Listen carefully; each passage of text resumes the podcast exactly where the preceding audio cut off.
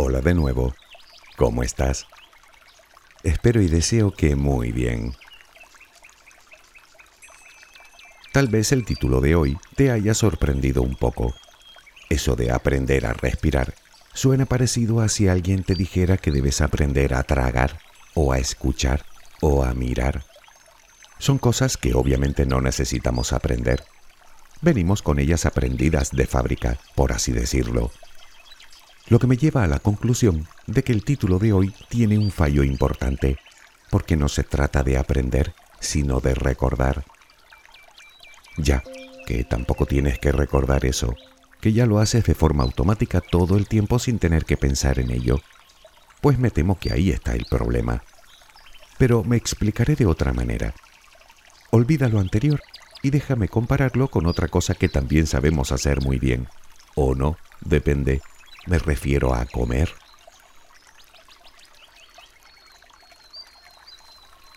La realidad es que la mayoría de las veces no solo no nos alimentamos de forma sana y equilibrada, tal y como recomiendan todos los expertos en nutrición del mundo, sino que o comemos demasiado, o de forma insuficiente, o de manera perjudicial, o no saltamos el desayuno, o comemos solo cuando estamos hambrientos, o justo antes de dormir, o lo hacemos a toda velocidad sin masticar las veces necesarias. ¿Sigo? Es obvio que no se trata solo de ingerir alimentos. Eso está claro que o lo hacemos o nos mudamos al otro barrio, sino de hacerlo de forma correcta. Bueno, pues con la respiración sucede algo similar. No es solo inspirar y exhalar aire, sino hacerlo bien, con el fin de aprovechar al máximo el combustible que nos brinda la naturaleza, el oxígeno.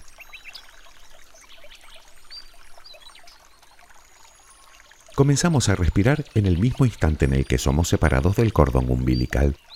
Se puede decir que es la primera experiencia que vivimos al nacer y el primer proceso biológico que realizamos de forma independiente.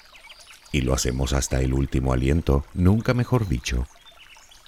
Por término medio hacemos más de 20.000 respiraciones en un solo día, lo que significa que a lo largo de nuestra vida se cuentan por cientos de millones de veces. Es un proceso fisiológico primordial de todas las especies llamadas aeróbicas, que consiste en inspirar oxígeno y exhalar dióxido de carbono, lo mismo que consumen las plantas, por cierto. Sin embargo, te preguntarás para qué tenemos que reparar en algo que hacemos de forma automática. Pues para lo mismo que es importante una buena alimentación, para vivir más y mejor.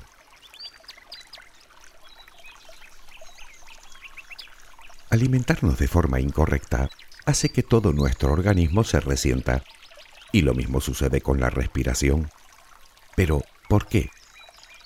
Verás, todo nuestro sistema respiratorio, desde la nariz hasta los pulmones, tienen una sola función, extraer el oxígeno que hay en la atmósfera y distribuirlo por nuestro cuerpo. Por medio del proceso de la respiración, ese oxígeno pasa a la sangre que se encarga de llevarlo a todas las células de nuestro organismo en lo que llaman respiración celular, que consume aproximadamente el 80% del oxígeno que inhalamos. Si no lo hacemos bien, no llegará suficiente oxígeno a nuestros tejidos, lo que a su vez repercutirá en otros órganos y sistemas del cuerpo, como el sistema digestivo, el muscular, el sistema nervioso o el cardiovascular, sin contar que afecta también a nuestro propio estado de ánimo.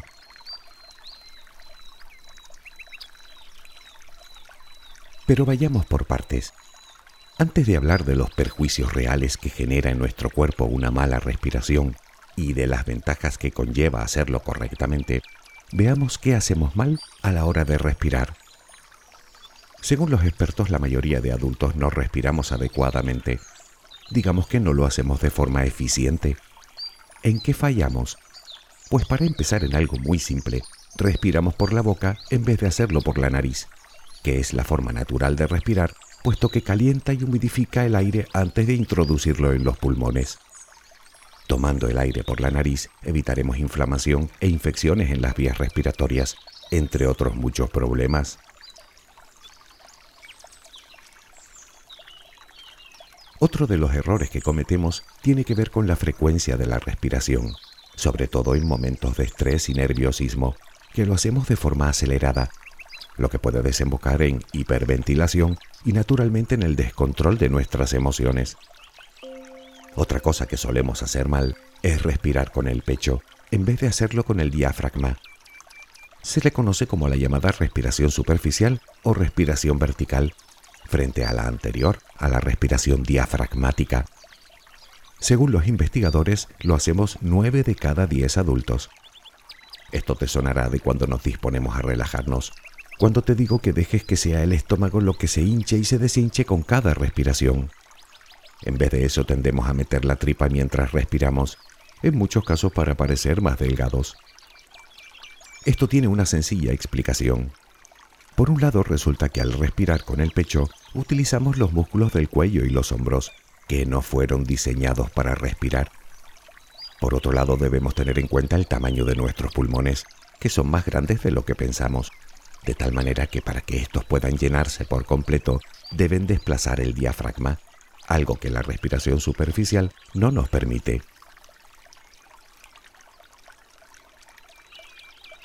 Otras veces lo que nos impide respirar correctamente es simplemente nuestra posición corporal, especialmente cuando estamos sentados, que nos encorvamos comprimiendo la región torácica mientras que evitamos la apertura del diafragma.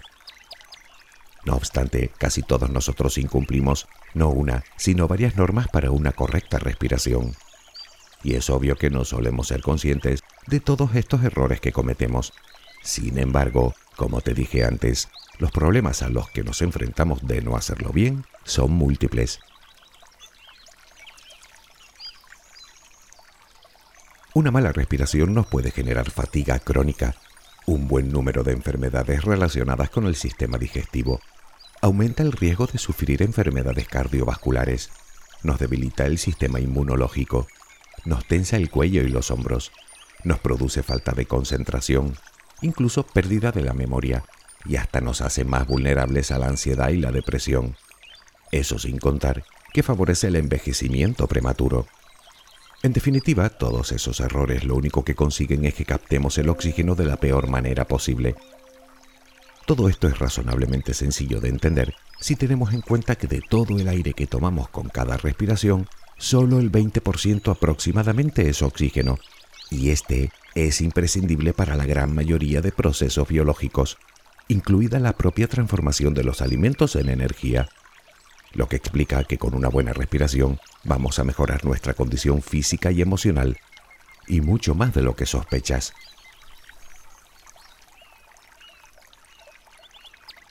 ¿Has escuchado o leído alguna vez esa expresión que dice aprende a respirar y cambiará tu vida? Pues no dista mucho de la realidad y creo poder convencerte enumerando los beneficios que tiene una correcta respiración. Para empezar, facilita la purificación del organismo, pues nos ayuda a eliminar una mayor cantidad de sustancias tóxicas del cuerpo. Por otro lado, permite una mejor oxigenación de las células y los tejidos, y evitamos que el corazón haga un sobreesfuerzo, ya que estabiliza la presión sanguínea. Además, incrementa el número de glóbulos rojos en sangre, reducimos el cansancio y la tensión muscular. Además, para respirar correctamente debemos modificar nuestra postura corporal, lo que hará que poco a poco vayamos corrigiendo nuestra postura hacia una más sana y que a su vez nos permita respirar mejor, eliminando así algunos dolores de cuello y espalda.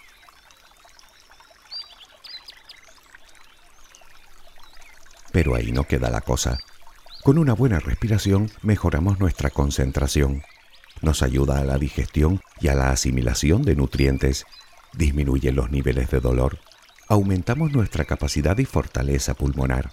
Y como dijimos antes, reducimos las afecciones respiratorias.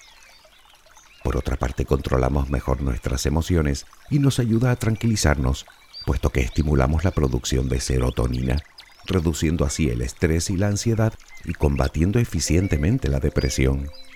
En definitiva, hace que nos sintamos mejor porque nos provee de calma y tranquilidad. Pero hay más. Con una buena respiración, aumentamos la plasticidad neuronal y reducimos las ondas cerebrales, de tal manera que nos permite conectar cuerpo, mente y espíritu. Además nos ayuda a combatir el insomnio. Y si todo esto te parece poco, Un mayor consumo de oxígeno ayuda a quemar más cantidad de grasa corporal, por lo que también nos ayuda a controlar nuestro peso.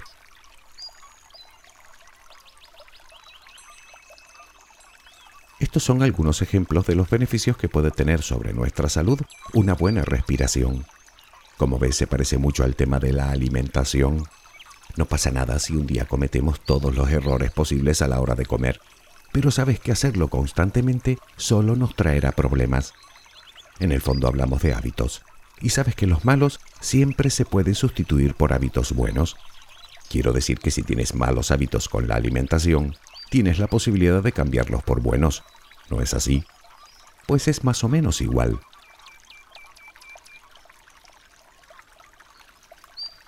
Ahora lo que hace falta es saber exactamente cómo debemos respirar correctamente para beneficiarnos de todo lo anteriormente descrito. Bueno, creo que ya tenemos las pistas necesarias para hacerlo. No obstante, sigamos con la comparación. Si una persona quiere adquirir buenos hábitos alimenticios, necesariamente deberá reparar en lo que come y en cómo y cuándo lo come. No hay otra forma de hacerlo. Ahora dime, ¿cuántas veces al día piensas en tu respiración? ¿Cuántas veces reparas en ello? Probablemente lo hagas solo cuando escuchas algún audio que contenga una meditación o una relajación guiada. De resto me atrevo a decir que piensas poco o muy poco. ¿A que sí? Bueno, pues ya tenemos algo para empezar.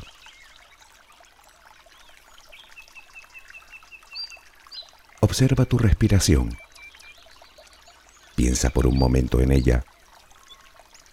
¿Respiras habitualmente por la boca? ¿Practicas la respiración superficial? ¿Adoptas la postura adecuada? Lo cierto es que si te lo propones, tú también puedes beneficiarte de todas las ventajas que proporciona una respiración correcta y eficiente. Solo tienes que hacerlo. Sí que puedes. Todo el mundo puede. Y la razón es muy simple, porque ya lo hacías. Te decía al principio que más que aprender a respirar, debíamos recordar cómo hacerlo de forma apropiada. Y es que los bebés sí que lo hacen muy bien de forma innata.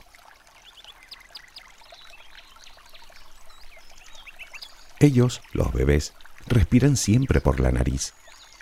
Como comentamos antes, el aire, al pasar por las fosas nasales, es preparado para que entre en nuestros pulmones, calentándolo y humidificándolo, de tal manera que nuestro cuerpo pueda utilizarlo lo mejor posible. Lo contrario, respirar por la boca, supone que el aire llegará a los pulmones sin filtrar, frío, seco y además arrastrando consigo una playa de virus y bacterias que se encuentran en la atmósfera. Respirar por la boca no es más que un método de supervivencia para cuando nuestra nariz no nos lo permite. Hacerlo habitualmente puede producir, por ejemplo, apnea del sueño, algo incompatible con un descanso reparador. Y los científicos afirman que incluso puede ser causa que favorezca enfermedades como el Alzheimer, nada menos.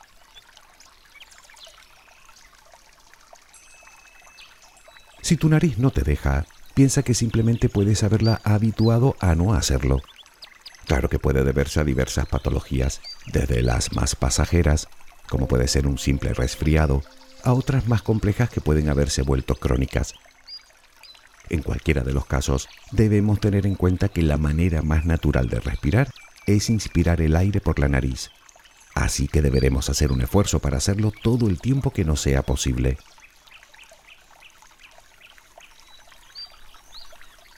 Sigamos con los bebés porque otra cosa que hacen muy bien es la respiración abdominal o diafragmática. Ya sabes, eso de que cuando respiramos es el abdomen lo que se infla y se desinfla. Pero, ¿por qué sucede esto? Realmente el diafragma es un músculo que se encuentra dividiendo la cavidad torácica de la cavidad abdominal, y su función es precisamente la de inspirar y exhalar el aire. Al inspirar, este músculo desciende presionando las vísceras abdominales y provocando que el abdomen salga hacia afuera. Al expirar, se relaja y asciende de nuevo. Claro, cuando se hace bien. Esto nos permite tomar más cantidad de aire hasta llenar los pulmones, obteniendo así todo el oxígeno necesario.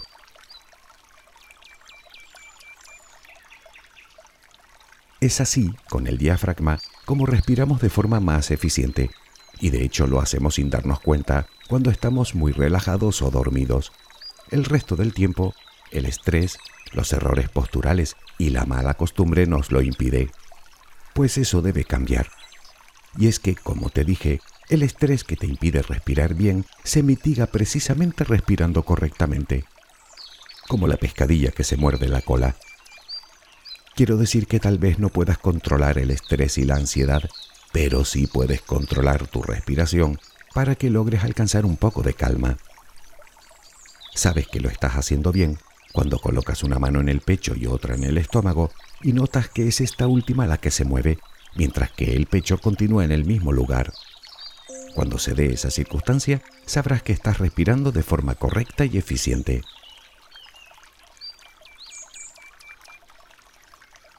Ya sé que respiramos durante todo el día y que se hace especialmente complicado reparar en nuestra respiración, sobre todo cuando no estamos acostumbrados a hacerlo. Pero ya lo comentábamos antes, se trata de un hábito y solo podemos poner remedio si atendemos y escuchamos a nuestro cuerpo con detenimiento. Sucede lo mismo que con los pensamientos negativos que tantas veces hemos mencionado en muchos audios. Si no tomas conciencia de ellos, si no te tomas la molestia y el trabajo de escucharte, nunca podrás eliminarlos.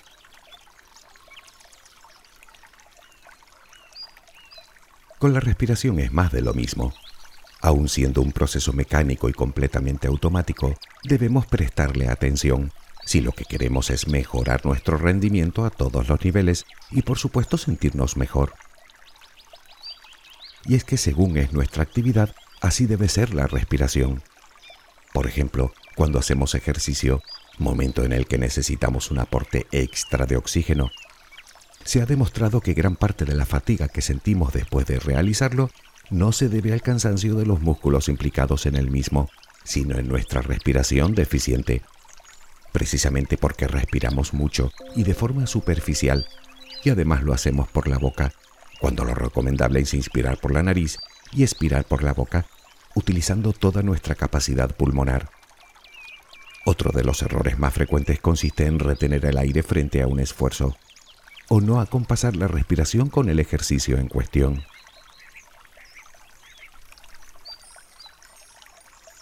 Antes comparábamos la respiración con el acto de comer. Pues bien, también cuando nos sentamos a la mesa cometemos errores, empezando por la postura corporal, que nos impide hacerlo de forma correcta. Pero también el hecho de comer de forma rápida y ansiosa ocasiona problemas con la respiración. Verás, los bebés, hasta los 6 o 7 meses de vida, son capaces de respirar y tragar al mismo tiempo, pero después ya no. O hacen una cosa o hacen la otra, como cualquier adulto. O tragas o respiras. De ahí que comer como si no fuera la vida en ello es perjudicial, simplemente porque dejamos que la respiración pase a un segundo plano, lo que produce una mala oxigenación de nuestro cuerpo y en consecuencia cansancio y fatiga.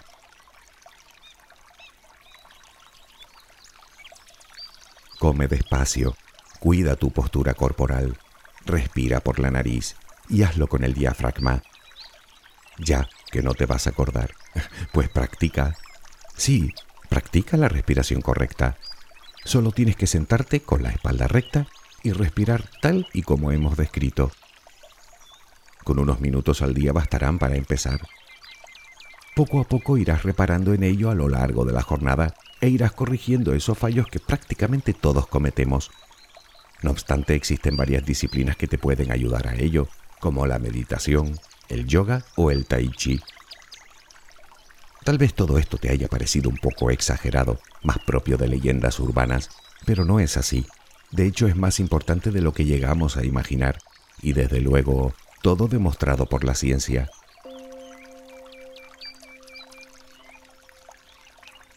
No obstante, y como simple curiosidad, existen momentos durante el día en el que llenas tus pulmones de aire sin darte cuenta.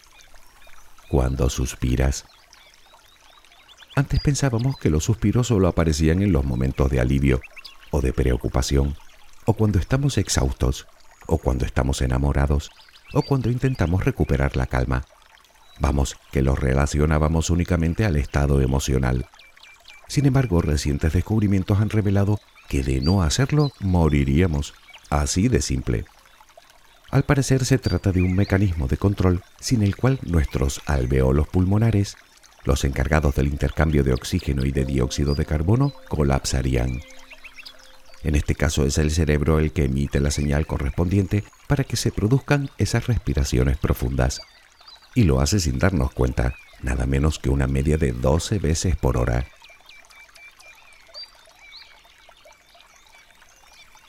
Acuérdate de respirar. Tienes un montón de motivos para hacerlo. Puedes ponerte una alarma en tu celular que te suene regularmente para recordártelo. Como te dije, se trata de tomar conciencia de nuestro cuerpo y de nuestras necesidades. Al principio, como todo, puede que te cueste un poco, pero con el tiempo lo convertirás en hábito. Por cierto, uno de los más saludables que puedes adquirir. Y si con todo esto no he logrado convencerte, piensa que el oxígeno es uno de los mayores regalos que te hace el universo, literalmente, por lo que deberíamos estar especialmente agradecidos y es que hasta el último átomo de oxígeno que consumes se creó en el corazón de una estrella. Interesante, ¿verdad? Pues de corazón a corazón, respira. Espero que tengas una luminosa jornada. Hasta muy pronto.